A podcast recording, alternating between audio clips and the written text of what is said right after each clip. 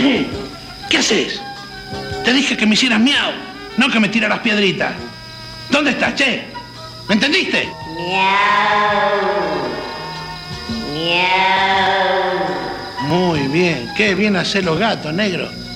¿Qué come bofe de noche? ¿Pero dónde caracolito te metiste? ¿Negro?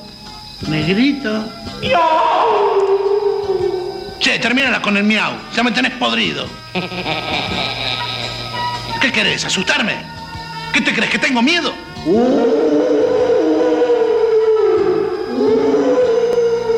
¡Ay, sí tengo!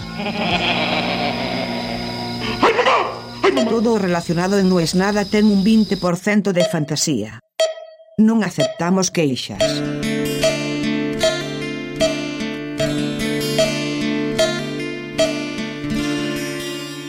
Duró poco. Ni un día. Bueno, quizás un día. Pero hay gente para la cual todavía dura, para la cual nunca va a dejar de durar, para la cual es una prueba más de que tenían razón. Por un minuto se me quemaron los papeles.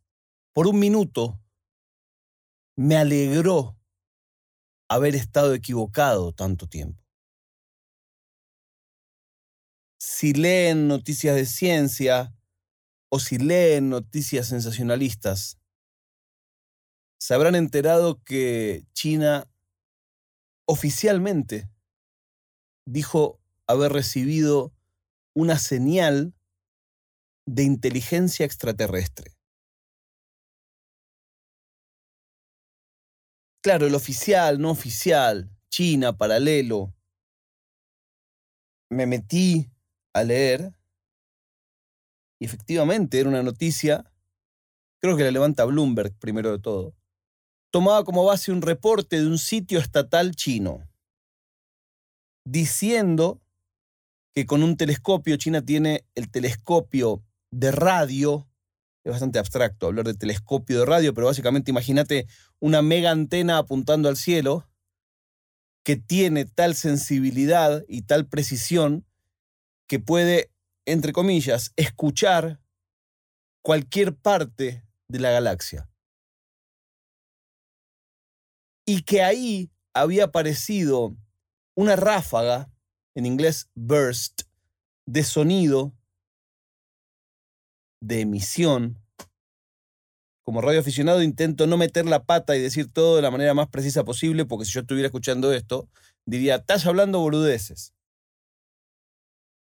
Que lo lleva a pensar que eso podría ser inteligencia extraterrestre.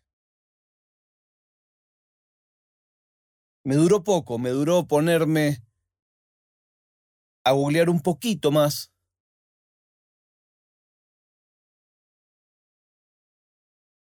Para encontrar un artículo en CINET de Jackson Ryan que arranca diciendo no. El Sky Eye, esto es como el ojo que mira al cielo, de China, no detectó señales de radio de civilizaciones alienígenas hace todo un análisis. A todo esto, para, meto paréntesis. Porque los que quieran creer, vos no hay manera que los convenza de que no crean. Pero si encima, como en este caso, la noticia sale en la web oficial del Ministerio de no sé qué cosa de China y después la borran porque la borraron, olvídate, no lo vas a convencer nunca. No, ¿ves? ¿Por qué la borraron? Porque a uno se le escapó. Eh, bueno, el artículo de este Jackson Ryan lo que dice es, sí, a algunos se le escapó, pero no es que se le escapó que había aliens. A algunos se le escapó que el análisis que publicaron era un análisis completamente superficial, de primera mirada, y que no tendría que haber sido publicado. Pero no, porque encontraron algo y no hay que contarlo. No haber sido publicado, dice Jackson Ryan, porque no tenía ningún rigor científico. Entre medio como pasa siempre que un medio occidental analiza una noticia oriental, se pierden en quién es el científico al que citan. Es un tal Sang Tongji. Y entonces, cuando lo van a buscar para tomar la declaración de ese tipo que aparece en esta nota borrada, encuentran que en realidad hay otro que es Zhang Tong-medio Ji, que es uno al que lo llaman China's Top Alien Hunter, como el mayor cazador de aliens de China.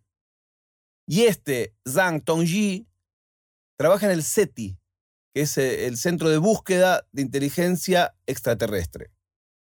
Y con FAST, que es otro grupo de la Universidad de Beijing. Y la Unión Astronómica Internacional. Bueno, en síntesis, Sinet habla con este Zhang Tongji y el tipo dice, estas señales son de interferencia de radio. Todas las señales detectadas por los investigadores de SETI hasta el momento están hechas por nuestra propia civilización. Chao. Game over, terminó partido. Como diría en España, punto pelota. Y es loco, es loco lo egocéntrico que soy, de cómo una noticia de aliens la voy a transformar en una reflexión acerca de mí. Es, una cosa espectacular. Es como, bueno, ya hablamos bastante de ustedes, señores aliens, ahora empecemos a hablar un poco de mí. Pero de verdad, lo que me pasó es como... La noticia primero me la manda un amigo mío, muy inteligente, muy cientificista, y no me la manda en tono cómico, me manda el cable directamente, me dice, mira esto, que era el primero, este de descubrieron inteligencia extraterrestre vía radio en China. Y en un momento dije, boludo, mira si toda la vida estuvimos equivocados yo desde mi pose de escéptico no digo no hay vida extraterrestre. Yo lo que digo es, hasta el día de hoy, nadie presentó evidencia basada en método científico que lo pruebe. Esa es mi posición. A la vez entiendo que qué carajo importa cuál es mi posición, ni a mí me importa cuál es mi posición. Pero doy un poco de un marco de dónde estoy parado. Lo mismo me pasa con un montón de otras cosas. Quizás por eso me pasé y me paso la vida buscando la mejor manera de simular esa conexión paranormal. El ilusionismo, la magia, no es más que eso. Es encontrar una manera de replicar algo que sabes que no pasa. Entonces, cuando tu persona se basa en toda la vida buscar esa imitación perfecta de lo paranormal, cuando de repente eso paranormal por un minuto cobra vida, deja de tener sentido todo lo que intentaste. Si decís, qué boludo, me pasé 47 años simulando lo paranormal y al final lo paranormal existía. Solo tiene sentido simular algo que no existe. ¿Para qué voy a simular algo que sí existe?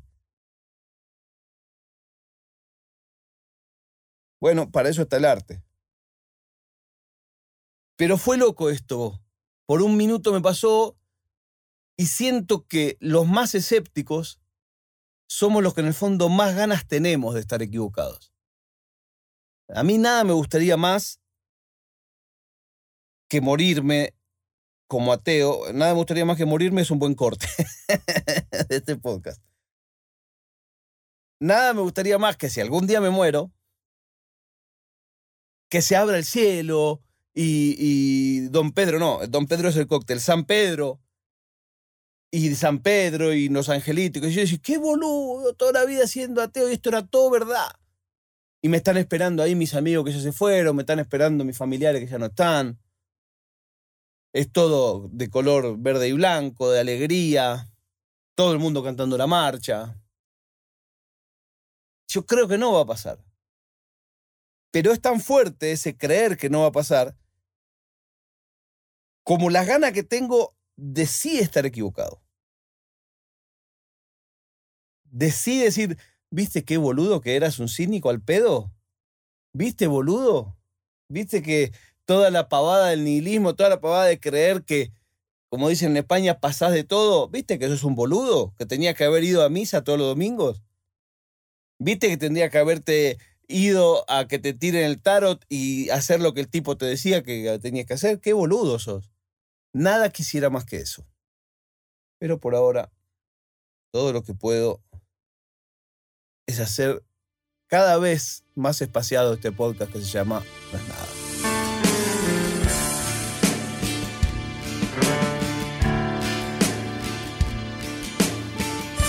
È una produzione di OfficinaNerd.com.